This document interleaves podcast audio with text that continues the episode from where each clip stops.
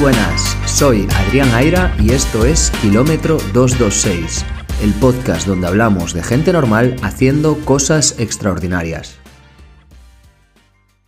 Que la media distancia sí que me gustaría, bueno, porque lo veo ahora mismo con los entrenos que he hecho. Más compatible, ¿no? Sin, con estas circunstancias que había de, todavía, porque, De no, sí. porque no había estado de alarma ni nada en España. Esto estoy hablando de, claro, eh, los, primeros tres los primeros tres días fueron de pensar muchas cosas. Se puede empezar en Pontevedra en tercero de la ESO con 14, y yo fui con, con 15 años. Y claro, al final no, no, va, no vas solo, porque vas a una residencia, pero bueno, te pasas toda la semana fuera, de casa.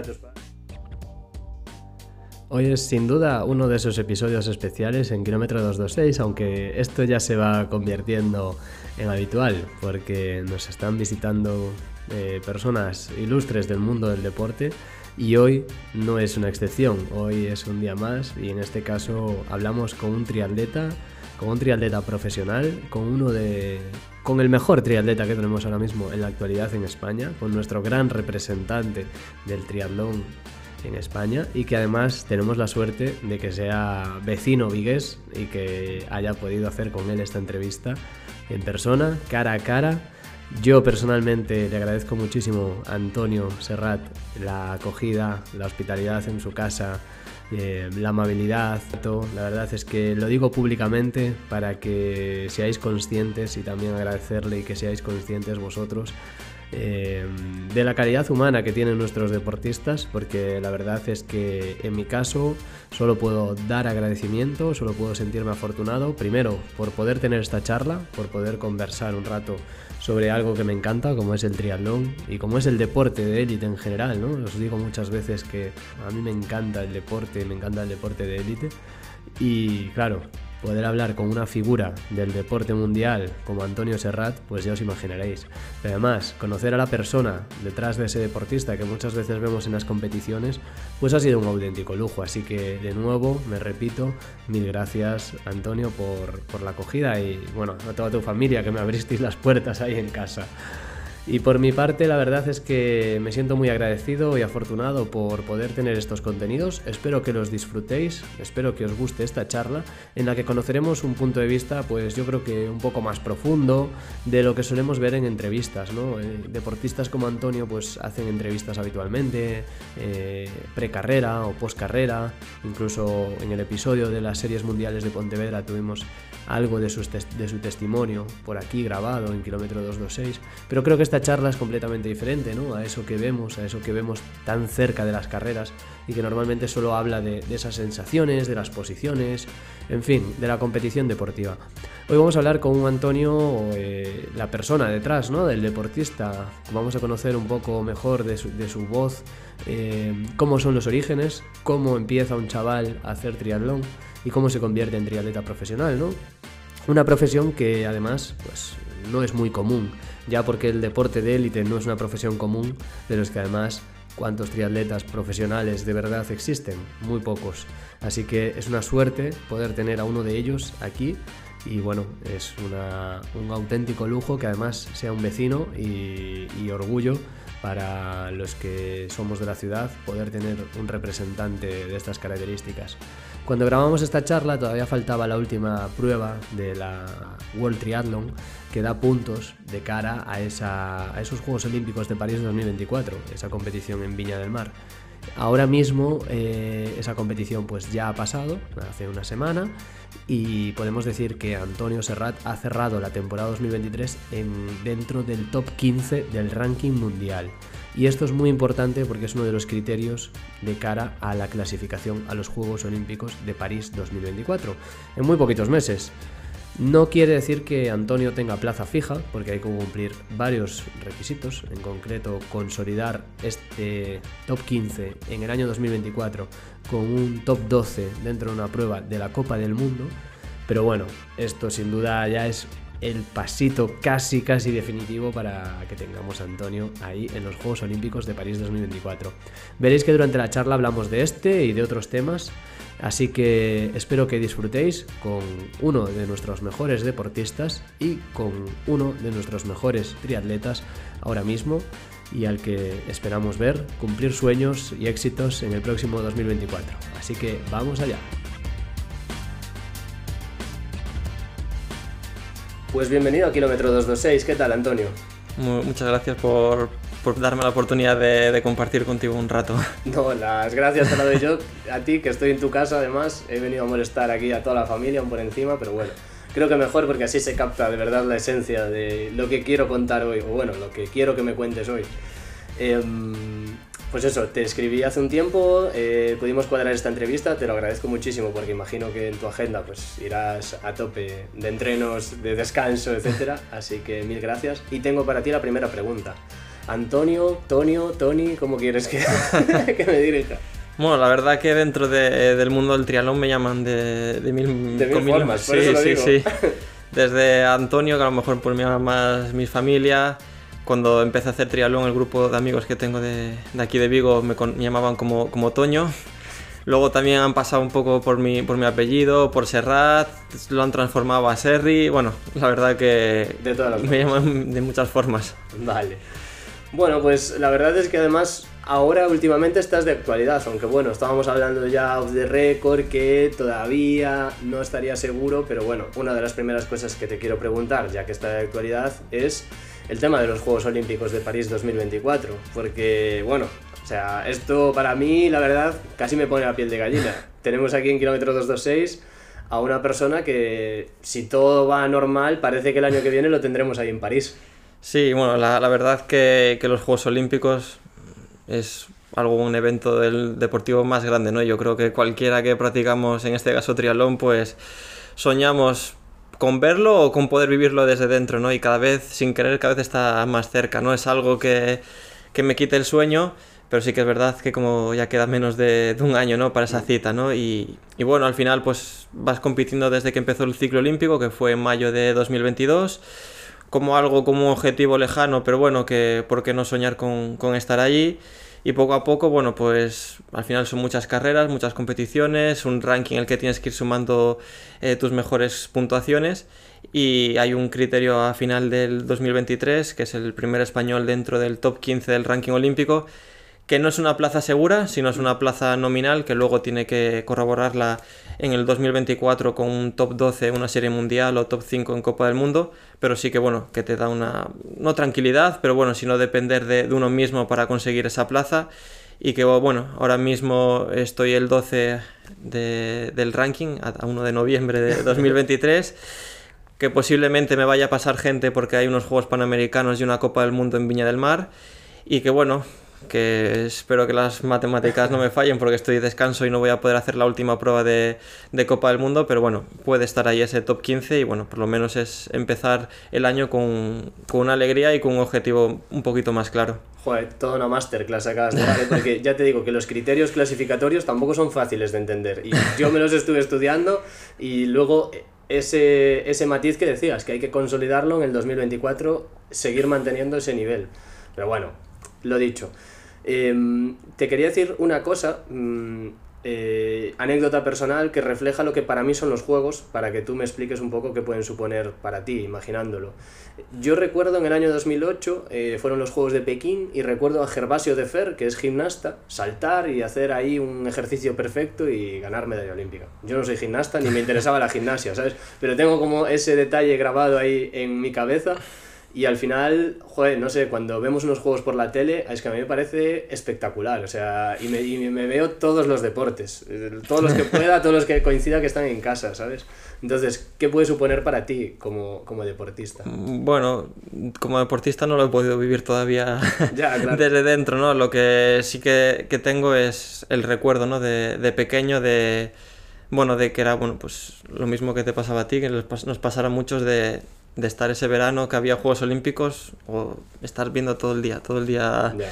deportes, ¿no? Así que yo creo que el primer recuerdo que tengo de unos Juegos Olímpicos es de Sydney 2000, o sea, son recuerdos vagos, pero sí que tengo el recuerdo de, de Lian Zorre con el traje de natación que era casi como un neopreno, Mm. o velocistas que iban con unas gafas Oakley súper súper Ya. extrañas, ¿no? Entonces era como algo que llamaba la atención, que era algo diferente.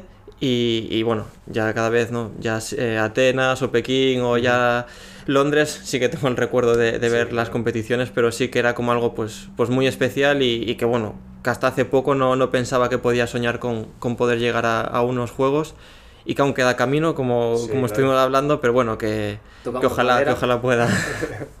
como se suele decir, y ojalá. Eh, que es, eh, al final esto es la consecuencia, o eh, si, finalmente todo esto se da, o tu rendimiento a este nivel durante todo este ciclo olímpico es la consecuencia al trabajo bien hecho. eso no hay duda. Y en este sentido te quería preguntar por varias pruebas, ¿no? Por ejemplo, el test de París. Eh, ¿Ese test cómo se vive? Porque al final es, es estar allí, ¿no? Un, año antes prácticamente. Sí, la verdad que, que, también fue especial. Está claro, no creo que lleve el mismo número de público o de, bueno, de infraestructura que, que unos juegos, pero sí que es casi lo, lo más parecido que, que he vivido a un evento tan grande. Al final eh, los protocolos que había los días previos, eh, circuitos eh, cerrados completamente y durante horas para poder entrenar. Estábamos hablando que estábamos en París, que no eran todavía los juegos y que para el día del entrenamiento de ciclismo que se suele hacer en una competición normal, te cierran el circuito durante 5 o 10 minutos, porque claro, no van a cerrar Hamburgo para una prueba de triatlón, pero para esta prueba test de París cerraron París por la mañana durante una hora para que fuéramos en bicicleta por los campos elíseos donde he visto cientos de veces a los ciclistas entrar terminando el tour y, y, poder entrenar. Ya allí ya era, ya era algo especial, ¿no? Entonces, bueno, se vive, lo que he podido vivir en ese Paris T7 fue también especial, todo, hay muchas más acreditaciones, hay muchos más controles antes de la carrera, es ya es como un poco sin haber estado nunca en unos juegos, tienes lo que se parece, ¿no? Un evento de verdad muy, muy grande. Viene bien también para ir entrenando esa tensión, porque al final, no sé, tema acreditaciones, tema seguridad, yo me imagino que te dará más tensión ya que el propio evento deportivo en sí. Sí, sí, sí, al final, si de normal en una carrera, pues vas no con el tiempo justo, ¿no? Pero ya calculas, va, una horita, hora y media, estoy por allí, ahí ya es casi dos horas el, el, protocolo de que venga el de seguridad y que te cache la mochila, que dices tú, pero si yo voy a cualquier triatlón con la misma mochila, no llevo aquí nada, pero bueno, pues es mucha seguridad. A ver, esos carbohidratos. Sí, sí, sí, no, eh, incluso la elección del pontón, ¿sabes? Hay muchas cosas que son eh, diferentes a un evento, la, transición. La transición parece una, una tontería, pero mm, es, ya es diferente, eh, como que llevan unos pasillos que se hacen, bueno, es diferente la transición que, que se hace, entonces, bueno, son muchas cosas que parece que no, pero que... Viene bien ensayarlas. Viene bien ensayarlas o por lo menos saber que, que, que si en un día estás en un evento como ese es que te, con lo que te vas a encontrar. Qué guay. Y respecto al nivel, porque te lo comentaba, o sea, yo te vi en Pontevedra, además, bueno, pues allí ya charlé contigo, te dije que te escribiría, luego sucedió todo esto, así que, mira, eh, en ese caso para mí fue serendipia porque fue un suceso de esos que, que, no estaba planeado, porque yo tampoco soy prensa normalmente ni estoy en esos eventos, pero pude estar allí como público, como prensa, pude charlar contigo y ver la carrera y de eso pues hoy estamos haciendo esta entrevista, así mira, qué bien por mi parte. Te quería preguntar, eh, pues eso, el nivel deportivo, eh, porque en Pontevedra mmm, me decías, ¿no? Corriste bien, eh, yo te vi volar en la carrera a pie, pero luego el resultado, tú ves la tabla de clasificación y hombre no te quiero faltar el respeto y menos en tu casa, ¿eh? enhorabuena por la carrera, pero es que hay un nivelazo, ¿no? Está muy caro. Sí, eh, un poco este año las pruebas más grandes que hubo, que fue el T7 de París y la gran final de Pontevedra, porque casi todos los países, por no decir todos, tenían criterios directos en esas pruebas. Eh, en nuestro caso, en España era en la prueba test de París, hacías podium, tenías plaza directa para, para los Juegos en Pontevedra no había ese criterio, pero otros países como Francia, Alemania, Australia tenían criterios dependiendo del país. Un top 8, top 10, top 15, medalla. Entonces, tanto París como Pontevedra, yo lo noté que fueron las pruebas con más nivel de todo el año, porque al final en cualquier prueba del mundial hay mucho nivel, pero... Todo el mundo estaba enfocado hacia ello. Claro, y, y que luego, bueno, al final el mundial normalmente es a 8 pruebas, tú escoges tus 5 mejores pruebas, siempre puedes hacer descartes. Entonces, bueno, siempre va a haber, pues imagínate, Leo Berger, Pierre Lecor, y hasta no viene Vincent Luis. En la siguiente no van un francés y va un australiano, ¿no? Pero, los, franceses lo van a tener difícil para hacer el sí, equipo. Eh, sí, sí, pero en estas dos pruebas es que estaban en todas estaban todos, ¿no? Entonces sí que se notó que el nivel en cuanto, ¿no? De, de eso, de, de presión, de, de- del nivel de a cómo se iban nadando, que no se paraban bicicleta. Y fue un poco lo que pasó. eh, en París, París y Pontevedra fueron carreras que tenía, bueno, esperanzas de hacerlo bien y, y a lo mejor las pruebas más importantes casi del año y, y no fueron las que mejor me salieron, ninguna de las dos, pero no me salieron bien, pero tuve buenas sensaciones y a veces es complicado no entender eso, ¿no? De cómo he podido encontrarme bien y no, no ha salido a relucir, ¿no? El trabajo, ¿no? Porque al final nadie regala nada y un fallo de medio segundo eh, en ponerte el casco tardas un poquito más en la transición, Sí, pierdes sí. el grupo y no, no hay nadie que te, que te espere. En, en la carrera sub-23, de hecho, recuerdo que Esteban Basanta entró primero o segundo a la transición, pero luego salió en el primer grupo, pero no de los primeros, o sea que ya llevaba 8 o 9 tíos por delante, o sea, al final vivir eso a toda pastilla, ya verlo desde fuera genera... Yo me cansé solo de verlo, o sea, me parece espectacular. Vale, te voy a hacer el test que te comentaba porque mm, justo esto que me decías eh, conecta muy bien con algo que te quiero preguntar, ¿no? Que a veces eh, la carrera que no tienes eh, el mejor resultado teórico tienes las mejores sensaciones. Supongo que también te puede haber pasado incluso lo contrario alguna vez. Eh, carreras en las que rindes mm, muy bien o consigues una buena posición y tú has dicho, Buah, pues estuve un poco flojo. Sí, eh, a lo mejor en esas carreras que no te encuentras bien y tienes un buen resultado es muy difícil ganar, pero bueno, sí que entrar en meta y decir, he salvado los muebles, pero bien, y no sé todavía, Ya. todavía cómo, ¿no? A veces desde he tenido situaciones de, de a lo mejor estar pues lesionado, no lesionado de entero, pero sí que tengo el recuerdo de, de una serie mundial en, en Leeds que la semana anterior había ido a ir a una Copa del Mundo en, en Cagliari, en Cerdeña, en Italia, y, y entrenando los días antes doblé el tobillo Ujú. y bueno, un pedazo de esguince importante, amoratado el, el pie y esa Copa del Mundo, estando allí, había médicos y me dijeron, chaval, no, no puedes correr. Eh, y bueno, no, no pude correr esa prueba, pero bueno, tuve la suerte de que había fisios de, de la Federación Española que, que viajaron a esas dos carreras con nosotros, tratándome mañana y tarde, bueno, haciendo lo que se podía hacer para que por lo menos el hinchazón de- del tobillo bajara un poco. Y yo tengo el recuerdo de estar la mañana de la carrera, que no había corrido ni un día todavía. Me dijeron, si vas a correr, que sea el día de la carrera. Yo me probé a trotar, pero de esto que subo el desayuno antes de, de preparar los dorsales por el pasillo y yo notaba como con líquido el tobillo y digo, bueno, bueno, yo me tiro a nadar. Nadando no, no era capaz de darle bien a, a los pies y digo, bueno, menos mal que vamos con neopreno, que aquí hace frío, por lo menos me flota el culo y puedo no darle a los pies. En bicicleta, bueno, pues me metí ahí en el grupo y, y me bajé en el primer grupo a correr. Y no corrí súper bien, pero digo, entrar 18 en una serie mundial, cuando hace seis días es que no podía ni apoyar el pie, era como... No está mal. Yo no sé cómo hacer, a lo mejor lo repito mañana y me sale muchísimo peor, ¿no? Pero, pero bueno, que, que nunca un, fue un 18, un decimoctava posición que no me sabió a, a gloria, pero, pero sí que me, bueno, que no siempre hay que ganar para Ya. saber lo que uno tiene ese día y decir, bueno, creo que no sé cómo, pero, pero he podido llegar a meta cuando a- hoy por la mañana no, no me había capacitado. Ya. Y en ese sentido, venga, te voy a preguntar, ¿cuál es tu mejor meta? ¿El objetivo deportivo de los que has alcanzado que más satisfacción te ha dado? O sea, siempre, o sea, soy en ese sentido como muy inconformista y, y siempre me gusta como querer lo, lo más. que, lo que viene, ¿no? Sí, no, pero más que, que un resultado, porque al final A es... lo mejor fue un momento cuando eras junior. eh, Sí, no sabe, un poco todo, ¿no? Al final es poder que, que ahora mismo, o sea, me cuesta a veces hasta decirlo, ¿no? Que solo me dedico a, a entrenar y a levantarme y cuidarme lo máximo posible y, y bueno, entrenar. ¿no? Ser profesional es un trabajo. ¿no? Sí, Consiste pero, eso. pero eso, yo creo que es como lo que más, bueno, no sé si más, más contento, pero sí que es lo que más me, bueno, con lo que me quedaría, porque claro, eh, siempre me ha gustado el triatlón, en casa siempre he vivido el triatlón, pero de ahí a pensar a, a que hoy día, pues, Yo creo que a cualquier mi trabajo, que pues. de pequeño eh, qué quieres ser de mayor, pues a unos les gustará un deporte y a otros otro, pero ser deportista profesional sin duda es que es un sueño cuando eres un niño, o sea que sí, bueno, y yo creo que por eso me quedo más que con un resultado, porque luego vienen y, y van, pero es con, bueno, jue, pues los años que, que dure esto. Ya. ¿Y mm, tu mayor obstáculo en todo este camino? Bueno, Esta es difícil hacerlo. Sí. a alguien como, como tú, ¿no? Con esta situación. Bueno, al final es.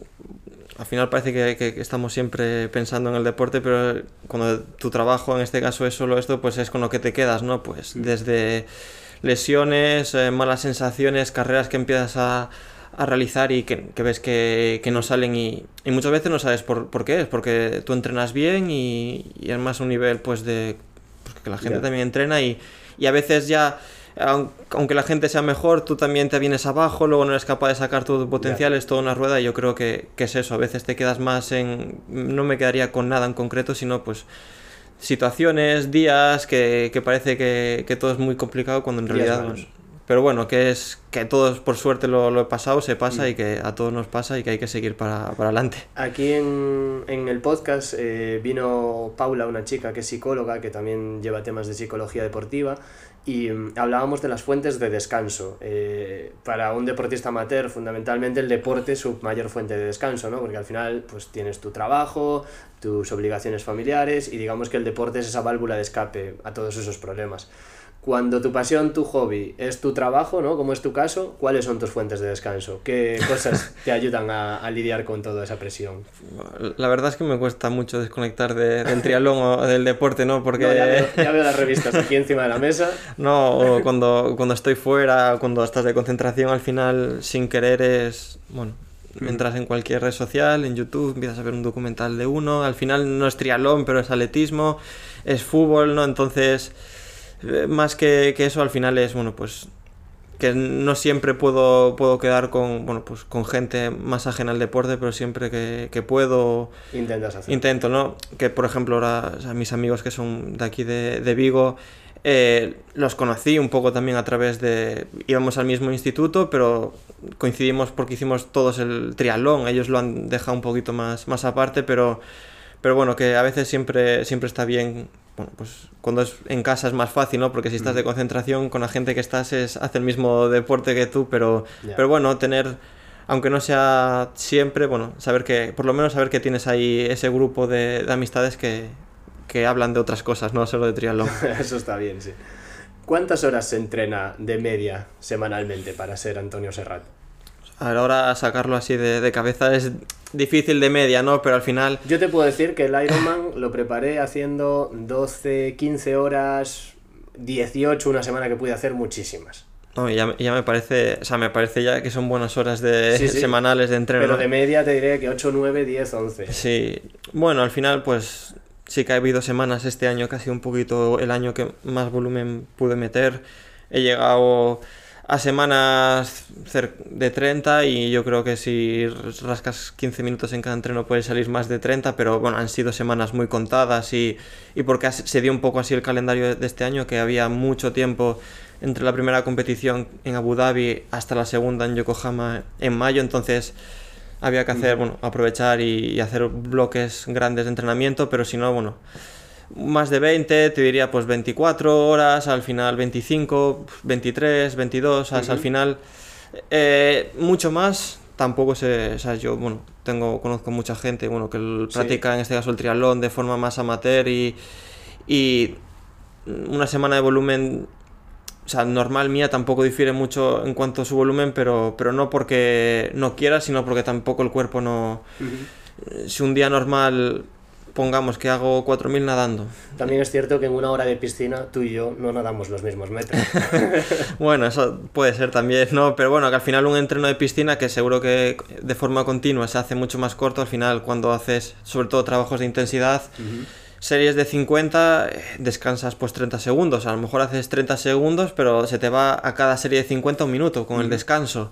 Entonces, bueno, eso va sumando tiempo y al final un entreno de 4.000 metros es hora y media en realidad, o otras veces vas más lento, pero como haces un entreno más continuo, ¿no? entonces es más corto el tiempo que estás en la piscina, ¿no? Pero no, un triatleta no puede, hombre, por poder puede, pero no puede meter 10.000 metros nadando y, y, y, tener piernas para salir en bici luego tres horas, ¿no? Al final, el volumen que, que, hacemos no es tan, tan diferente con, con, otro, bueno, con otro nivel, pero bueno, al final lo que prima un poco y la suerte es el, el descanso, ¿no? Al final... O sea, si es lo que se nota. Si yo descansara más, podría... sí, sí, nunca se sabe, ¿no? Al final yo creo que, que lo que marca un poco la diferencia eh, con el deporte de élite es que como es tu trabajo, ¿sabes? Claro. Es... lo que le prima hay mucho es el, el descanso. He hablado también con Esther Navarrete, que también es atleta de aquí de Vigo, y era una de las cosas en las que más me incidía, eh, el descanso. Eh, para ella es la, la prioridad también. Eh, ¿Cuántas horas duerme Antonio Serrat? Venga. Bueno, como, como eras como tal, al final no, no soy una persona que... No eres de medirlo. No, de medirlo sí. a- Yo, soy, yo soy un friki eh, del Garmin, de ver si hice 7 horas y cuarto, puntuación de sueño excelente, vale, genial. Podría Ahora, entrenar. como me ponga mejorable, ya ese día estoy de mal rollo. No, sí que durante. Lo, lo he durado durante una época, he llevado la- una pulsera de, de sueño. Pero sí que es verdad que lo he llevado más en momentos, como he comentado, de. De, que De había tomar datos. de tomar datos de que tenía mucho tiempo, o sea, había mucho tiempo entre competiciones porque al final eh, de enero a mayo, que solo tuve una competición en Abu Dhabi, luego desde mayo hasta ahora que he acabado la semana pasada en, eh, en octubre, eh, como quien dice, era fin de semana sí, fin de semana no. Entonces, eh, levantarme en otro punto del mundo y ver que he dormido 5 horas, pues sí, ya lo sé, ¿sabes? No, yo creo que ese tipo de, de datos o sea, son importantes en, esos- en esos momentos, pero, pero ya no tanto como, como exigirme tener que dormir 6, 7 horas, sino pues cuando viajas y hay cambios horarios y, y demás, es bueno, haber aprendido durante el tiempo que has estado tranquilo, de conocerte, de, de saber cómo funciona tu cuerpo a través de, en este caso, la pulsera de sueño u otras herramientas para no tener que depender todo el día de ella porque al final hay tantos cambios, hay Ya. entonces, bueno, yo creo que son 8 horas, lo que sí normalmente un- una siesta siempre, siempre cae. Vale, eso sí que suena muy bien lo de la siesta. la vale, eh, algo normal y algo extraordinario. Bueno, normal, yo siento que mi vida es muy, muy normal porque no... O sea, siento que como es no rit- rutinaria, pero, pero bueno, al final llevo, por suerte, desde que era muy pequeño haciendo un poco lo, lo mismo. Lo, mismo. único que he cambiado ha sido que en vez de levantarme a las 8 para ir a clase y entrenar por la tarde, me levanto a las 8 para nadar. Ahora, ahora aún mejor, ya que Claro. No, entonces sí que bueno, mi día a día para mí es normal, levantarme, eh, ir a entrenar, volver a casa, descansar y a entrenar, comer, descansar y entrenar por la tarde, pero al final Tres sesiones al día. ahí. sí, de normal, sí que hay días que, que hay dos, pero si hay dos es porque son más, más largas, ¿no? Pero si me quedo con algo normal es con mi tazón de avena y chips de chocolate. Muy bien. Yo también soy un fan de la avena. vale, lo extraordinario, eh, yo creo que todo lo demás, ¿no? Eh, no, no, no siento que haga nada extraordinario, ¿no? Pero, pero a veces como de que te tienes que automotivar, ¿no? De. Porque hay días que, por mucho que me guste entrenar, por mucho que me guste nadar... También hay días que no te apetece, ¿no? Porque a mí me pasa, ¿eh? Sí, o no es que no te apetezca, sino que lo que te cuesta es arrancar, ¿no? Y entonces me gusta días que a lo mejor está lloviendo o hace un día de Como malo, estos que estamos teniendo. muy malo que, que dices tú, bueno, tengo que, que luego no, que luego todo el mundo sales a entrenar y está todo el mundo entrenando, pero es como, venga, solo hoy los, los buenos salen a entrenar, hoy, hoy solo los, los grandes salen, y luego vas en bicicleta por allí con niebla y está la misma gente que Estamos te hace... los malos también. Por eso, ¿no? Pero, pero bueno, yo creo que es. A veces cuando te entran así pensamientos motivantes es. Venga, soy yo, soy yo. Muy bien. Oye, te quería preguntar un poco sobre tu historia, inicios, etcétera. Ya sé que alguna vez lo has mencionado, pero mm, aquí tenemos al lado a tu padre también, Antonio Serrat, eh, senior. ¿Cómo te influyó en este caso? ¿Tu padre practicaba triatlón ya cuando, cuando eras pequeño? Sí, pues cuando yo, cuando mi hermana y yo pues éramos pequeños, lo vimos yendo, viajamos y con él a todas las competiciones aquí en Galicia, era un poco, tengo buenos recuerdos de eso, de, de ir de pequeño, pues aprovechábamos y si la competición era en Lugo, pues nos íbamos el sábado, nos llevaban el sábado por la noche a Lugo, dormíamos en un hotel, era, mi hermana y yo no competíamos, íbamos a acompañar a mi padre, ¿no? Pero como que era viajes que tengo buen recuerdo, ver la competición a mi padre competir, luego comer por allí fuera, ¿sabes? Era, para nosotros, yo espero que para mi hermana también era, era divertido, ¿no?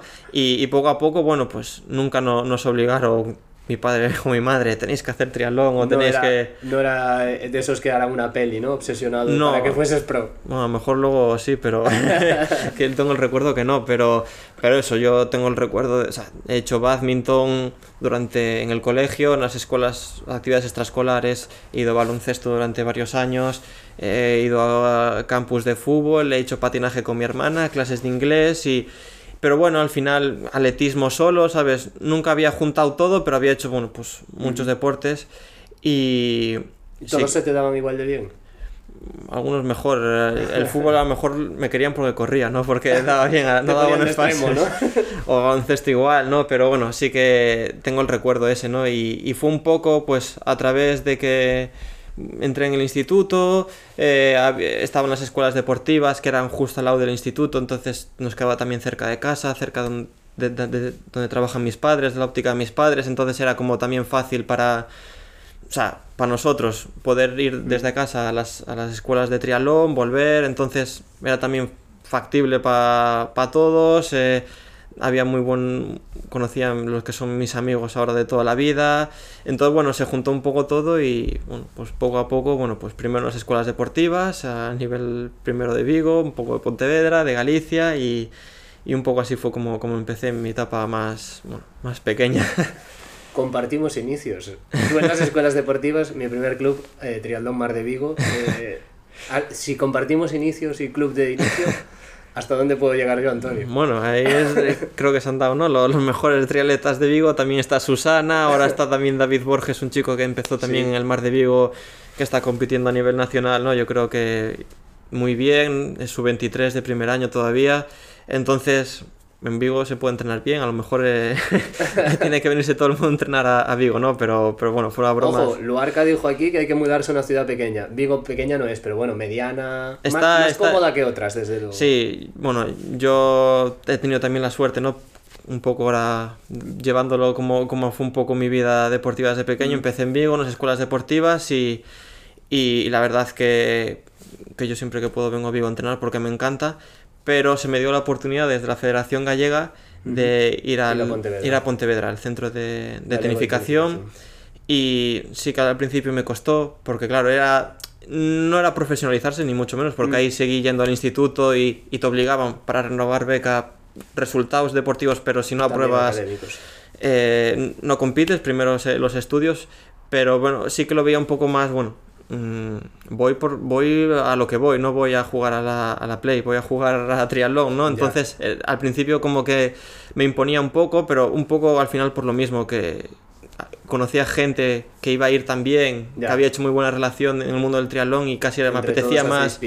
Era porque al final no éramos súper pequeños, ¿no? Pero teníamos Bueno, 15 años. Vamos a ponerlo en contexto. Esto fue en cuarto de la ESO, ¿no? Sí, 15 yo di el. Sí, se puede empezar en Pontevedra en tercero de la ESO con 14. y Yo fui con, con 15 años.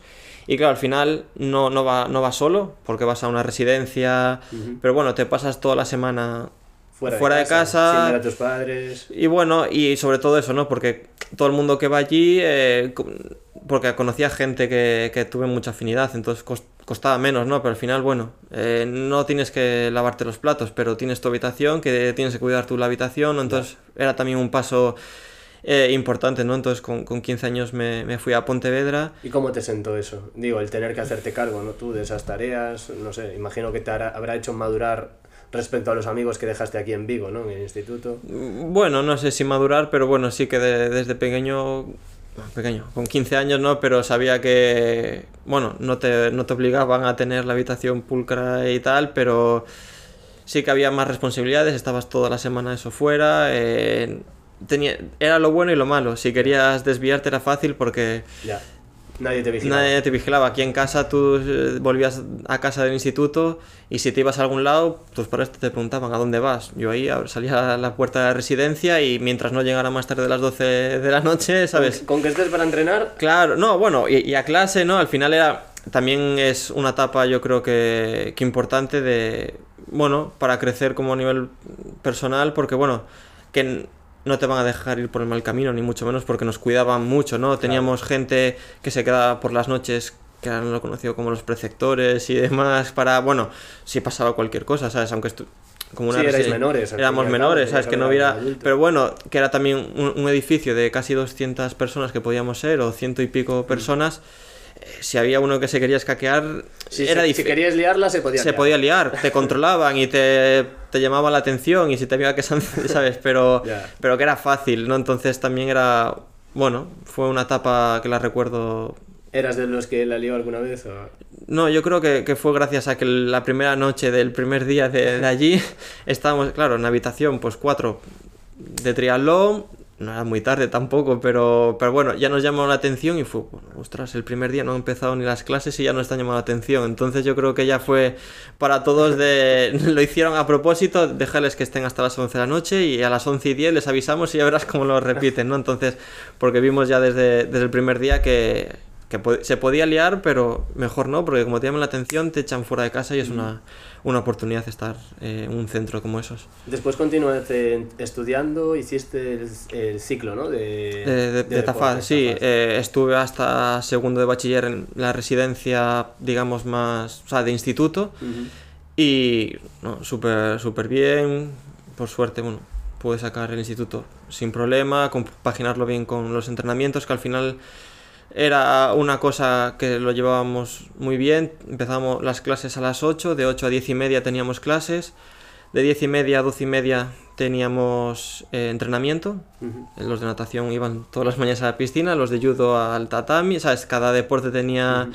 su momento. A las 12 y media otra vez clase hasta la hora de comer, después de la hora de comer otro par de horas clase las que nos habíamos saltado al mediodía y luego otra vez a partir pues 4 o 5 de la tarde, bueno, pues cada deporte hacía eh, sus entrenamientos, ¿no? Entonces, no, no tuve la sensación nunca de olvidarme, o sea, de los estudios. Sí que era pues complicado que a lo mejor llegabas a las 9 de la noche a la biblioteca, que sí que es verdad que teníamos una hora de asistencia de firma de, de, de, biblioteca, de biblioteca, para que, bueno, porque era fácil llegar cansado y no querer levantar un libro, entonces nos inculcaba mucho eso de, bueno, de que hay que estudiar y de, y de formarse.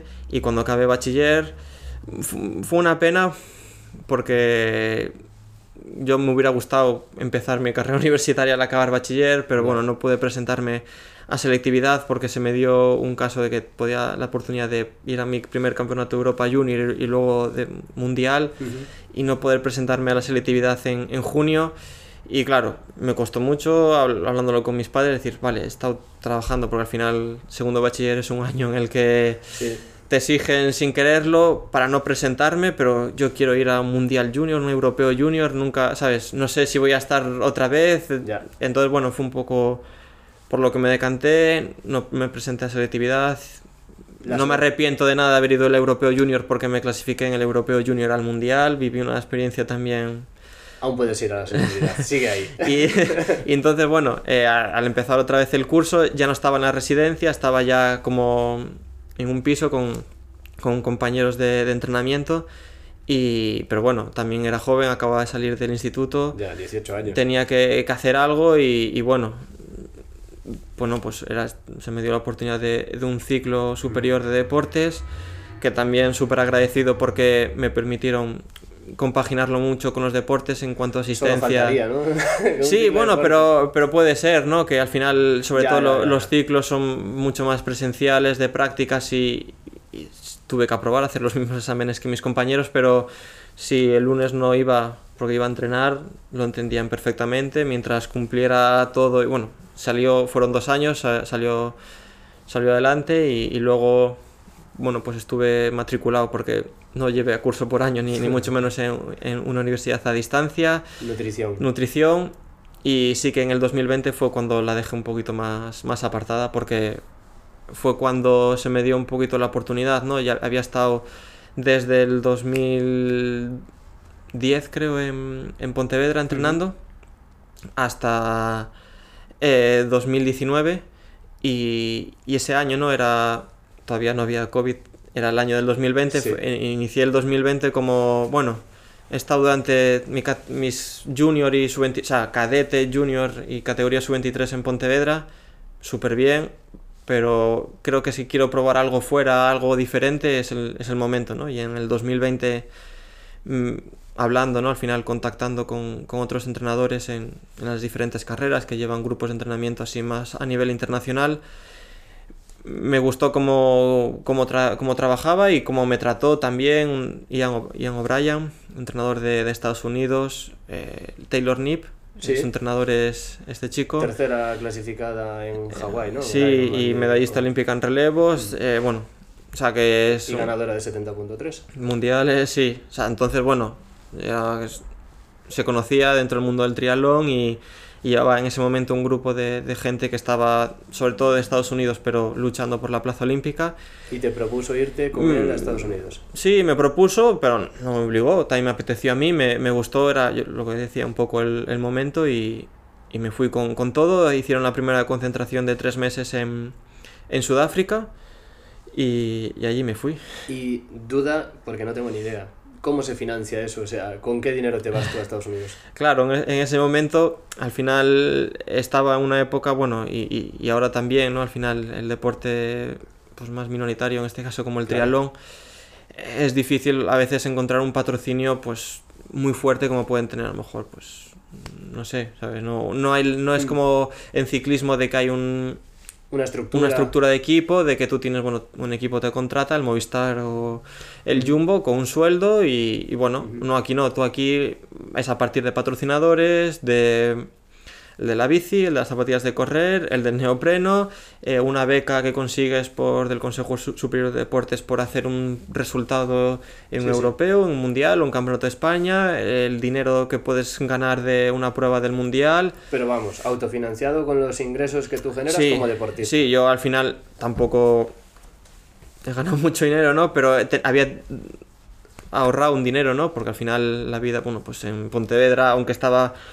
pues yo allí solo y con la ayuda de mis padres, bueno, pues al final, pues si podía tener un dinero de una beca, pues la podía ahorrar y, y, y, fue, vale, para una circunstancia como se me dio en el 2020, de vale, ahora me voy fuera de casa, si me va muy bien, bueno, pues poder recuperar claro. lo que he invertido y si no, bueno, pues un año o lo que dure, voy a invertir este dinero ahorrado en vez de comprarme un coche, pues en un viaje, alojamiento en Sudáfrica, pagar al entrenador, que también había que pagarle, el fisio de allí, porque claro, en Pontevedra estaba muy bien porque tienes médico, fisioterapeuta, el entrenador está por pagado por, en este caso, la Federación Gallega o la Junta de Galicia, y ahí no, ahí ya eres tú el que te pagas al entrenador, ¿no? Entonces, lo que había ahorrado, más o menos, bueno, pues era para, para una aventura como esa y, y, y allí fui. Y allí fuiste y llegó el COVID y que... Sí, la verdad que fue una, una pena en ese momento. Tampoco me, me agobié. Porque, porque creo que, visto un poco de.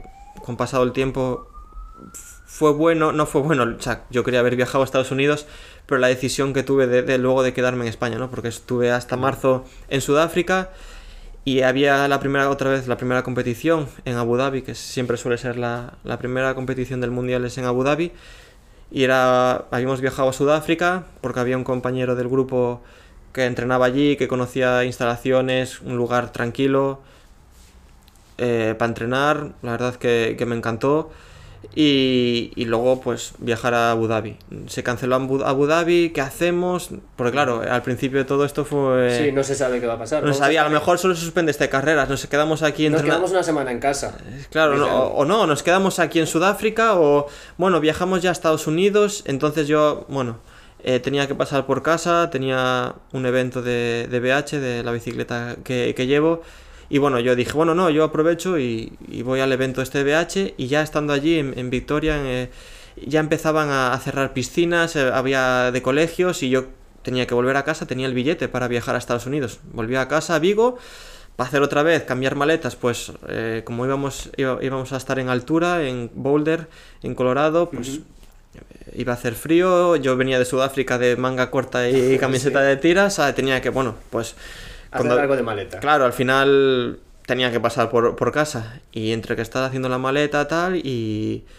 Y uff, empieza a ver cositas, empieza a ver. Y, y bueno, en ese momento, ahora este año, después de entrenar con Mario Mola, puedo decir que tengo más relación, pero en ese momento, ese año, bueno, conocí a Mario Mola de, de tenerlo en el póster de la habitación o de, y de no había compartido muchas carreras con él, ¿no? Pero, pero yo sabía que ellos estaban en otro grupo de entrenamiento y si iban también a viajar, porque lo habían publicado, Vincent Luis, ahora no recuerdo él o Mario, que iban a ir a, a Estados Unidos. Uh -huh. Y les escribí y ellos me dijeron que, que, sí, que ellos iban a ir porque creían que allí... Y claro, yo, Buah, no sé qué hacer, no sé qué hacer. Porque me... tu grupo te dijo que no, que no se hacía... Eh, no, mi, mi grupo, el entrenador era de Estados Unidos uh -huh. y, y él me dijo de que él iba a estar allí, que lo que yo viera, que él entendía que yo no sin, con estas circunstancias que había de, todavía, porque De no, sí. porque no había estado de alarma ni nada en España. Esto estoy hablando de, claro, eh, los, los primeros tres los primeros tres días fueron de pensar muchas cosas. Veía que había gente que viajaba a Estados Unidos, eh, porque había muchas competiciones luego por allí, por eso le escribí a Mario y le pregunté y él me dijo que iban y luego a los dos días me volvió a escribir que me decía, no, nos volvemos de vuelta. Ellos llegaron, tocaron tierra y, y- y volvieron, ¿no? Y, y claro, yo ahora uf, tenía que el dinero del, del avión, de tal, y es que si no, si tal, y decidimos, bueno, si, si mejoran las cosas y luego no, que parecía que no iba a ser para tanto, pues puedes volver. Códigos de Iberia, de, de- de cancelación de vuelos, de que te dejan un dinero, bueno, para no perder todo el vuelo, y si se puede volar, pues vuelas dentro de dos semanas. Me pareció bien al entrenador, yo creo que era lo más sensato en ese momento, y fue hacer eso, y a los dos días fue cuando se cerró un poco Estado todo. Se cerró el. el- bueno, em- se paralizó un poquito el mundo. Y luego al final no llegaste a ir a, a Boulder, a Colorado. No, luego estuve toda esa cuarentena y todo ese verano entrenando en casa. Haciendo rodillo. Rodillo, Los con- quejándose. Bueno, un poquito, ¿no? Que, que dijera a qué horas lo iba a hacer para que no hiciera mucho ruido. Eh, tuve la suerte, ¿no? De que teníamos un, un garaje y pude tener una cinta de, de correr que me dejaron el gimnasio de aquí de, de Vigo, de Maiscagua. Entonces, bueno, no tuve nunca la sensación de dejar de entrenar. Estuve entrenando, llegó el verano, empezó a haber competiciones, el grupo de entrenamiento, como había todas las competiciones eran en Europa, viajaron a Europa, eh, estuve con ellos otra vez un mes, estuvimos en Girona, parecía que súper bien, que, que bien, que bien, acaba el año, ellos se volvieron a Estados Unidos, yo bueno, había estado tres meses allí, un mes en, en Girona, Mm. y mi idea era, bueno, viajo a Estados Unidos, ¿no? No he probado, ¿sabes? No he podido vivir entera la, la experiencia. Como siempre, había habido cosas que te gustan más del entrenamiento, menos, pero en Ya. líneas generales me había gustado la forma de entrenar, me había gustado todo y, y mi idea era volver. Pero, pero bueno, seguía habiendo dificultades de- en Estados Unidos y una de ellas era que para viajar a Estados Unidos el tiempo que quería estar yo, que a lo mejor era para hacer concentraciones de un mes, de dos meses o de tres meses, necesitaba el visado. Y era un visado que solo daban en ese momento con un permiso de trabajo. Ah. Y ahí entra, no tengo, ¿sabes? No hay un... Al- que alguien que... un sponsor americano. Claro, sí, ejemplo. o sponsor o, o una firma que dijera va a trabajar para mí, pero tuve que ir a, a via- viajé a Madrid, al consulado de a la embajada de Estados Unidos en, en España y bueno, tenía que llevar Mil muchos papeles. mil papeles de que yo dependo de mí mismo, que no voy allí a Estados Unidos a vivir, ¿sabes? A ganarme allí la vida, no voy con unos ingresos, mm, saco el dinero de aquí, bueno, muchos papeles, a lo que voy, yo voy a entrenar, claro, se habían pospuesto los juegos, yo tenía, o sea, tenía complicado ir a los juegos, pero mis compañeros de entrenamiento tenían muchas posibilidades de ir, entonces también era fácil, mm, no de vender, ¿no? Pero de explicar a, en ese caso, en la Bueno, embajada, que de voy que... a ser olímpico, quizás. No, ol- olímpico no, pero voy, sobre Sí. todo voy, a, voy a ayudar a gente, ¿sabes? Que no voy, ¿sabes? Por... Sí, sí. Que a lo mejor yo no, pero la gente con la que entreno sí, que era un grupo profesional. Y bueno, al final la cosa era, en líneas generales, que como yo iba a competir luego, por mucho que ayudara al- a los Estados Unidos, ayudando a dos atletas suyos a entrenar y a competir, yo luego en mis competiciones competía por España. Y bueno, son... pues, Ya. es, dif- es difícil a veces de, de entender, pero, pero bueno, ellos entendieron que mi trabajo al final era para España, no era para Estados Unidos, no tenía un contrato de trabajo como tal, entonces bueno, pues no es que me denegaron el permiso de trabajo y no podía viajar, digamos, a, a Estados Unidos. Entonces, bueno, pues... no- ¿Aceptaste esa situación? Claro, y era un poco loco también decidir, pues, ¿qué hago? Estoy seis meses, ocho meses, porque todavía había no era fácil viajar en ese momento de voy a estar entrenando solo, yo quiero ir, no puedo ir, ¿qué espero, no espero? Entonces, bueno, fue cuando me salió también la oportunidad de, de volver a, a Pontevedra a entrenar y, y creo que fue lo mejor, lo, di- lo disfruté muchísimo volver a Pontevedra y, y bueno, no, no me arrepiento de nada de, de estar otra vez en Pontevedra porque, jue, he estado súper cómodo. Y a día de hoy con Mario Mola, decías. Sí, al acabar el el año pasado, la Federación Española sacó un grupo de entrenamiento un poco, bueno, pues Mario es, es un poco la, la figura más, más jefe, ¿no? Y bueno, y hemos estado en Mallorca entrenando con, con él. con otros, con otros con su entrenador, pero, pero bueno, la verdad que también una oportunidad que se me dio y que bueno, que estaba muy bien en, Pontevedra, cerca de casa, pero no sé, que, que, era también una oportunidad vivir y entrenar tanto tiempo con, con Mario Mola. Tres veces campeón del mundo y cinco o seis veces también podio en mundiales. Entonces, bueno, pues era también una oportunidad de... Y al final experiencia, ¿no? De que espero que algún día, bueno, pues me sirva para, para algo. Seguro que sí. Em, visto todo esto en perspectiva, está claro que, o sea, todo el esfuerzo que te ha llevado llegar hasta aquí no es poco. Yo creo que justo esta charla que estamos teniendo sirve de vistazo atrás, ¿no? De ver un poco desde los inicios, etcétera, y también las prioridades, las elecciones que has tenido que tomar, ¿no? Pues no hacer la selectividad cuando toda la gente de tu edad pues está haciendo la selectividad, etcétera. Supongo que al final son ciertos sacrificios. ¿Qué consejo le darías a un niño o niña que te pueda escuchar y que esté haciendo deporte y que sueñe algún día con hacer deporte eh, a nivel profesional? Bueno, al final es que, que, se tiene que disfrutar, ¿no? Al final, en este caso, hablo del triatlón o cualquier otro deporte, yo creo que, que aunque ahora en mi caso sea un trabajo, no deja de ser un trabajo diferente en el sentido de que yo muchas veces voy a la piscina, pero puede que no reciba nada a cambio a nivel, digamos, económico, ¿no? Al final tú puedes ir a un trabajo y se te dé mejor o peor. Mm.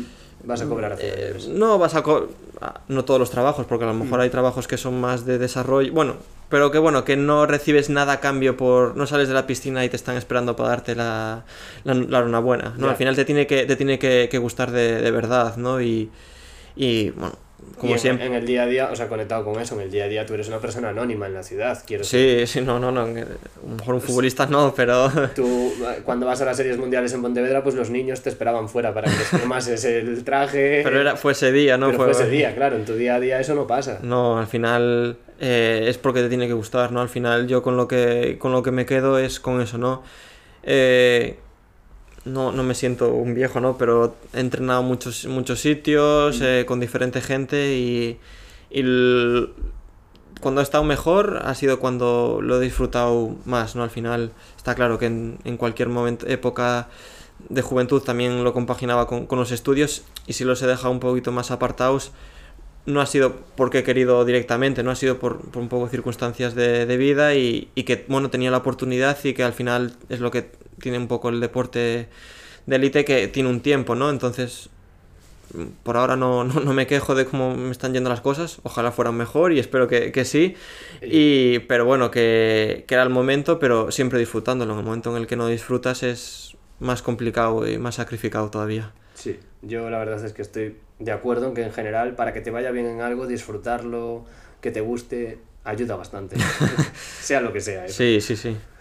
Em, vale, dejamos un poco esto más personal y vamos a hablar de material, entrenamiento, café para cafeteros, vamos, aquí ya nos metemos. Eh, como has visto, en un gesto hacia ti vengo calzado con unas globalas. sí, pero no sé, últimamente siempre me quedo con una zapatilla de entrenar que son las... Rebel.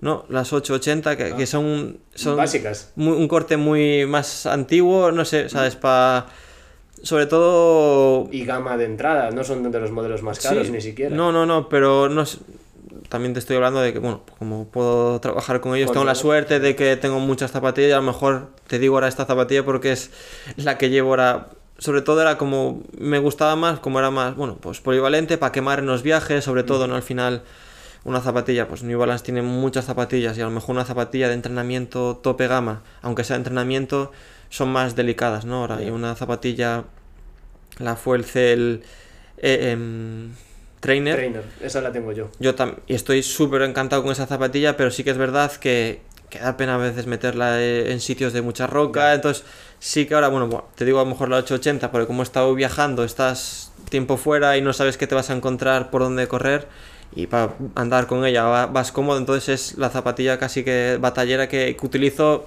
en momentos de, de competiciones porque me sirve para todo, ¿no? Pero bueno, mejor si quiero ser un poco más exquisito, una trainer para entrenar o también me gusta la Propel, son zapatillas que, que me gustan mucho. Y luego para competir SC. Sí, la Elite, la, la V3. Eh... Yo tengo la RC solo, la SC no la probé.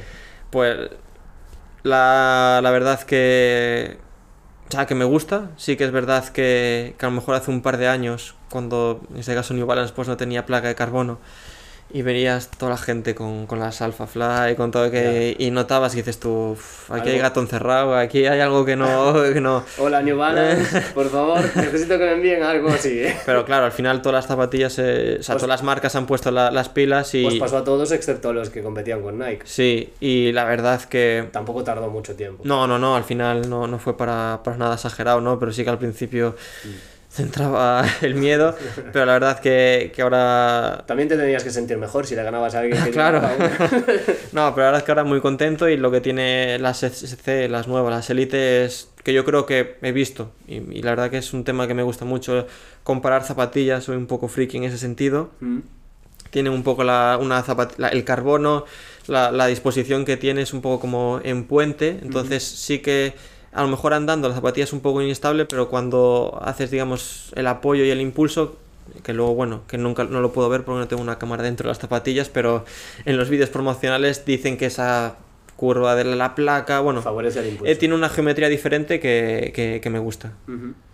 Vale, fantástico. A mí, la verdad, ya te digo, soy súper fan. De hecho, tengo las RC Elite estas moradas y son una zapatilla que me encanta. El único problema es que en su día me las compré en talla 43 y ahora que cada vez hago distancias pues un poco más largas, eh, necesito una talla más y me va ahí un poquito apretado. Te daría unas encantado porque tengo ahí un par de modelos, pero llevo un 41, entonces... No, no arreglamos nada. No, sería peor. Pero bueno, una zapatilla que también me, me ha gustado. Incluso este año eh, he competido en el Pro Tour, una distancia super, super sprint. Mm. Y sí que es verdad, una cosa mala, que creo que en el mo- próximo, en el número 4, el nuevo Elite V4, lo han mejorado, que vuelven otra vez una lengüeta normal.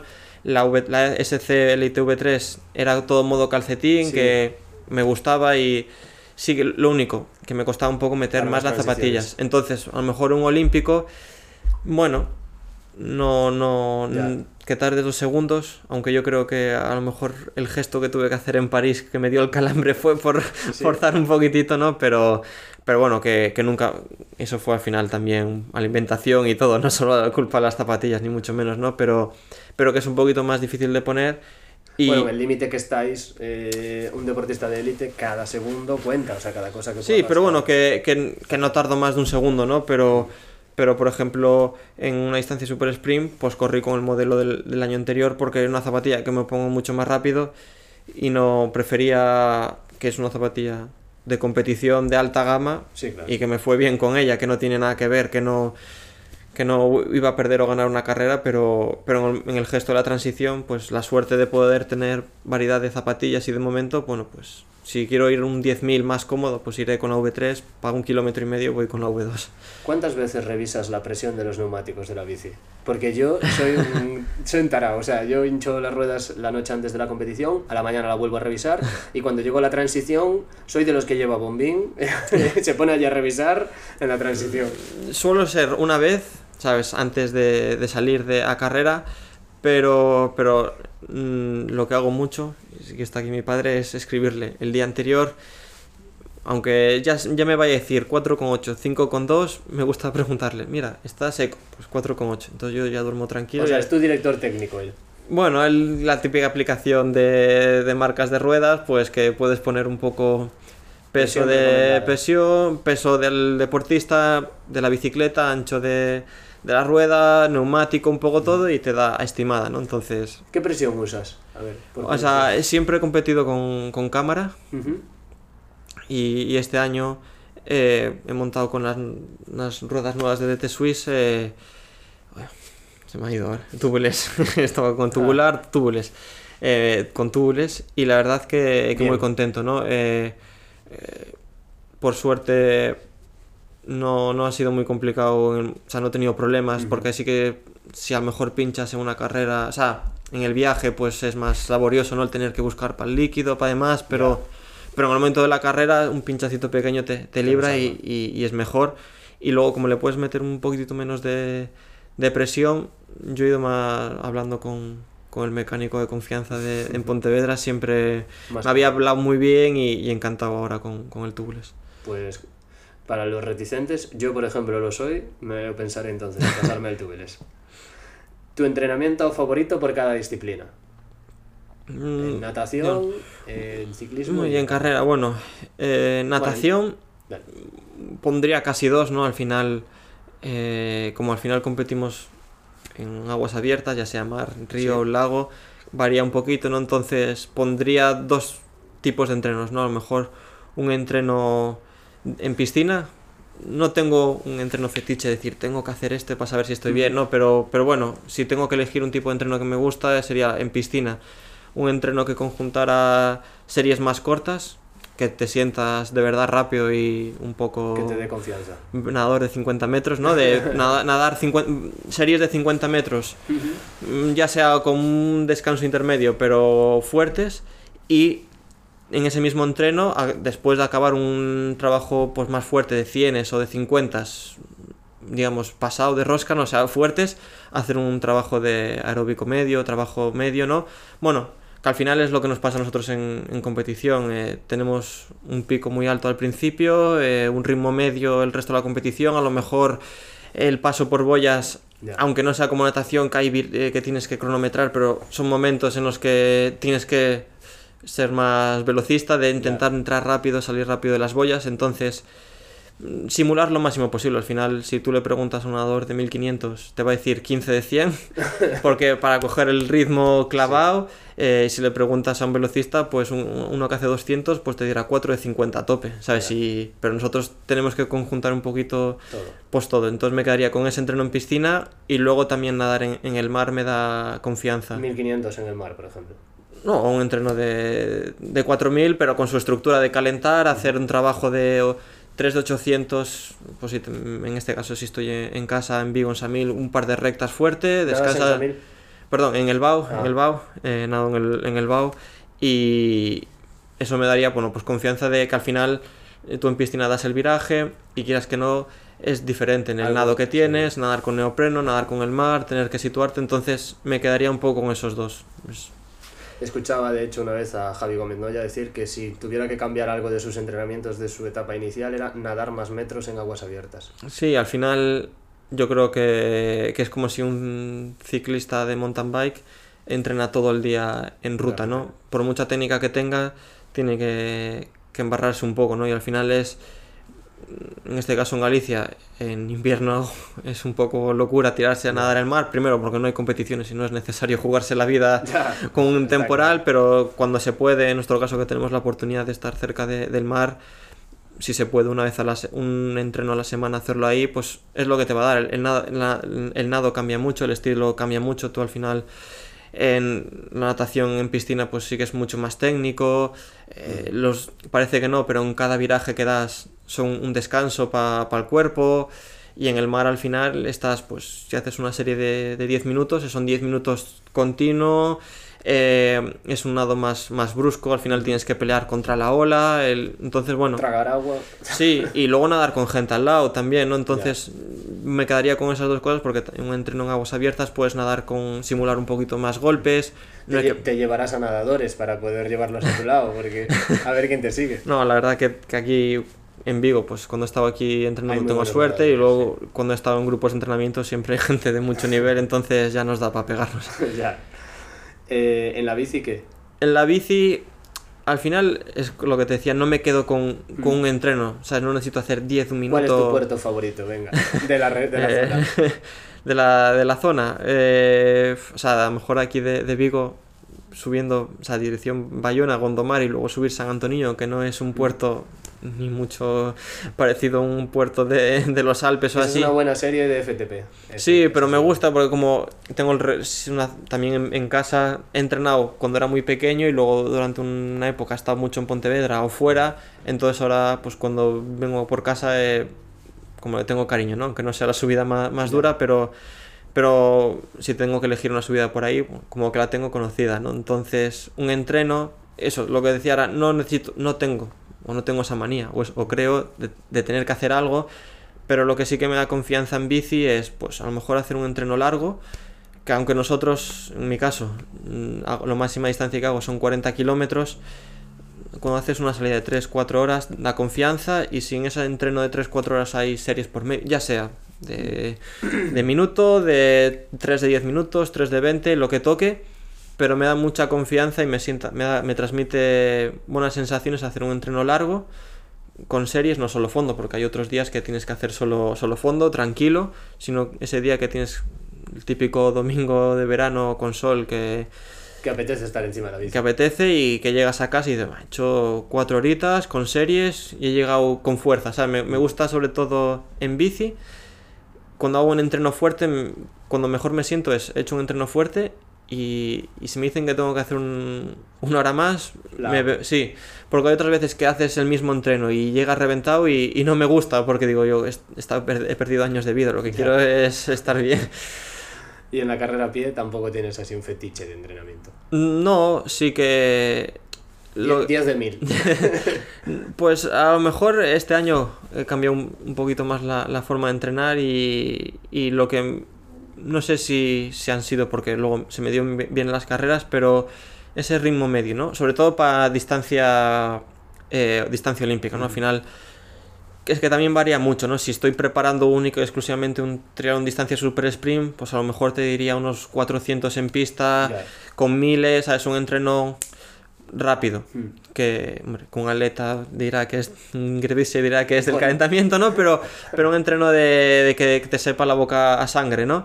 Y a lo mejor, bueno, para un olímpico, bueno, pues eh, un trabajo más medio y siempre acabando, porque me gusta. Y yo creo que es lo que tiene el triatlón, ¿no? Es un deporte de fondo, pero que tiene siempre muchos picos. Pasa en ciclismo, ¿sabes? No es una contrarreloj de voy a mover 350 vatios todo el rato. A lo mejor un Ironman tienes tus Es vatios. sí. Eh, y sobre todo como están montados los circuitos en distancia corta, bueno, pues hay mucho 180, Ya. no son sprints de, de ganar, pero cada 2x3 giro, entonces, Mm, Látigos y vas claro, y corriendo igual, corriendo el primer kilómetro es muy rápido, luego se para, o sea, se para, Sí. se baja el ritmo eh, y luego tienes que estar acostumbrado a, a- a cambios de ritmo, ¿no? Entonces, Sí, hay mucha táctica. tanto yo en los tres deportes con lo que me quedaría que luego siempre en las planificaciones hay días que solo tienes que hacer un tipo de Sí, trabajo claro. no Eh, intensidad hoy y solo intensidad pero cuando se acercan un poco las semanas previas de la carrera en cualquiera de los tres deportes un trabajo de fondo y que toque intensidades porque al final el triatlón son casi dos horas el de distancia olímpica entonces me da seguridad eso trabajar un poco las dos cosas Muy bien. Como por ir cerrando un poco la entrevista, como nutricionista, ¿recomiendas parar al café en las salidas en bici o tú paras? No, o sea, si salgo con gente que, que le gusta parar y, y demás, paro. Y Pero por ti no pararías. mm, si voy a, a entrenar, aunque sea un rodaje de, de cuatro Sí, horas, sí. No se para.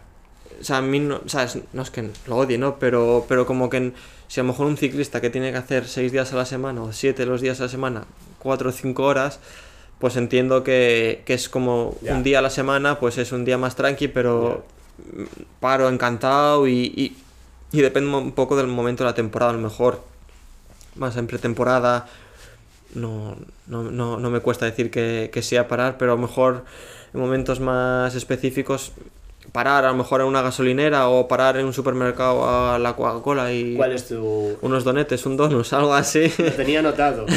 ¿Qué me puedes decir como nutricionista de los donetes? Porque son mi snack favorito de, El- de gasolinera. De hacer el Ironman de aquí, de Vigo, ir hasta La Guardia, tirar luego hacia Tui y vuelta a empezar por el mismo Claro, sitio. ahí sí, sí. Y, para- 150 kilómetros acoplado. y, y- y sales y, y sí que una Coca-Cola y un, bueno, un donete, o sea, me entran perfecto y, si, si hay un momento para tomarlos es ese, Esto ¿no? está Al muy bien para que lo escuche mi mujer y luego no me diga No, que... Claro, si estás durante toda la semana merendando donetes, pues a lo mejor no, pero es el- yo creo que es el, el momento, ¿no? Y al final eh, también hay que... No he corrido un Ironman y creo que sería un poco aventurarme ahora a dar consejos de distancia Ironman, ¿no? Pero, pero bueno, un poco lo, lo que he visto, lo que leo y tal. Yo los doy, ¿eh? O sea que Eh. si yo los doy, tú puedes Pero, darlos. pero bueno, el estómago tiene que estar preparado, ¿no? Al final son pruebas en las que tienes que comer, ya sea el donete o el- los geles, o sea, hay que, hay que comer y, y es azúcar, ¿no? No es malo, ¿no?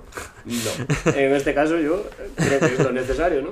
Eh, ¿Te ves en media distancia o en larga distancia en algún futuro? Mm, me gustaría, o sea, ahora mismo me veo probando, por lo menos, no sé hasta qué nivel o dónde, si sería más de forma más profesional o, o menos, pero me gustaría probar en media distancia. Eh, está claro que por entrenamiento tengo, o sea, podría, podría ponerme a hacer uno, ¿no? Pero creo que tendría que entrenarlo de forma más específica. Eh, no te ves modo Blumenfeld, ¿no? Hacer hoy un Ironman, mañana ir a la no, yo no. y a la siguiente Claro, voy a eso, hablando con mi padre, ¿no? Que había hecho pues, algún Ironman medio, pues me dice, si yo entrenara todo lo que tú entrenas, yo haría el Ironman sin miedo, ¿no? Y, yo no- y a mí ni se me ocurre, ¿no? Pero claro, yo porque me conozco y sé que saldría a hacer un medio, pues en el primer kilómetro como si no hubiera un mañana. Y claro, no estoy, no estoy preparado para eso, ¿no? Entonces, aunque lo tuviera que preparar, sí que la media distancia sí que me gustaría. Bueno, porque lo veo ahora mismo con los entrenos que he hecho. Más compatible, ¿no? Sí, o más, ¿sabes? He hecho 90 kilómetros, he hecho 100, he hecho 20 kilómetros corriendo algún día, pero claro, no, no, no sé, no me he encontrado nunca qué pasa a partir del kilómetro 30, entonces ahora mismo en un Ironman no, no me veo, no porque no me llame, sino porque esperaría un poco a ver cómo, cómo evoluciono. Mil gracias, Antonio. Llevamos aquí más de una hora. La verdad es que me ha encantado esta charla. Eh, no sé si quieres mencionar algún sponsor o alguien que le tengas que dar las gracias o mandar un abrazo a tus fans. A Ah, mi es el familia, amigos, yo creo que, o sea, los sponsors son súper, súper importantes, ¿no? Pero al final, eh, con lo que te quedas es eso, con, con familias, amigos, ¿no? Al final es los que te acompañan siempre, que los sponsors también, y estoy súper agradecido, pero bueno, no Mil gracias por esta charla, Antonio, y por la invitación aquí a tu casa. Un día festivo, ocupándotela y, y ya ves, enturbiando aquí No, el salón de casa. Gracias Antonio por esta charla, gracias por esta grabación de este episodio, porque la verdad es que ha sido una auténtica maravilla y un lujo contar contigo en, Kilómetro 226. A ti que has llegado hasta aquí, gracias por escuchar este podcast, gracias por escuchar Kilómetro 226 y como siempre digo, si te ha gustado que sepas que puedes compartirlo o puedes agradecer o dejar 5 estrellas en Apple Podcast, en Spotify y eso nos vendrá genial para ayudar a que este episodio y este podcast llegue a más gente. Y para seguir haciendo posible contenidos como este, que ya os anticipo que tengo muchos más en preparación, así que esperamos seguir manteniendo este nivelazo. A ti que escuchas Kilómetro 226, como siempre digo, gracias por apoyar este contenido y si has llegado nuevo o nueva a este episodio, que sepas que Kilómetro 226 es un podcast mío de Adrián Aira en el que cuento un poco mis retos eh, deportivos, mis aventuras deportivas. Ahora mismo estoy emba- embarcado en la preparación del maratón de Barcelona en 2024 y también estaré dándole duro a la media distancia en ese año 2024. Durante este 2023 estuve preparando un Ironman en Hamburgo. Y bueno, el resultado fue más que satisfactorio por mi parte en mi debut en esa distancia en Ironman y tienes un poquito más atrás la crónica en el episodio 36, así que bueno, si te apetece saber un poquito más sobre esta publicación, sobre Kilómetro 226, que sepas que aquí hablamos de triatlón, deporte, resistencia, salud y también de material y de entrenamientos. Y también a veces hablamos con expertos como entrenadores, nutricionistas o incluso psicólogas, así que si todo esto suena bien, si todo esto resuena en tu cabeza y es algo que te despierta curiosidad, dale a suscribirte en el botón de Spotify y no te pierdas los próximos episodios porque que van a ser como mínimo igual de buenos. Gracias y nos vemos en el próximo episodio. Chao, chao.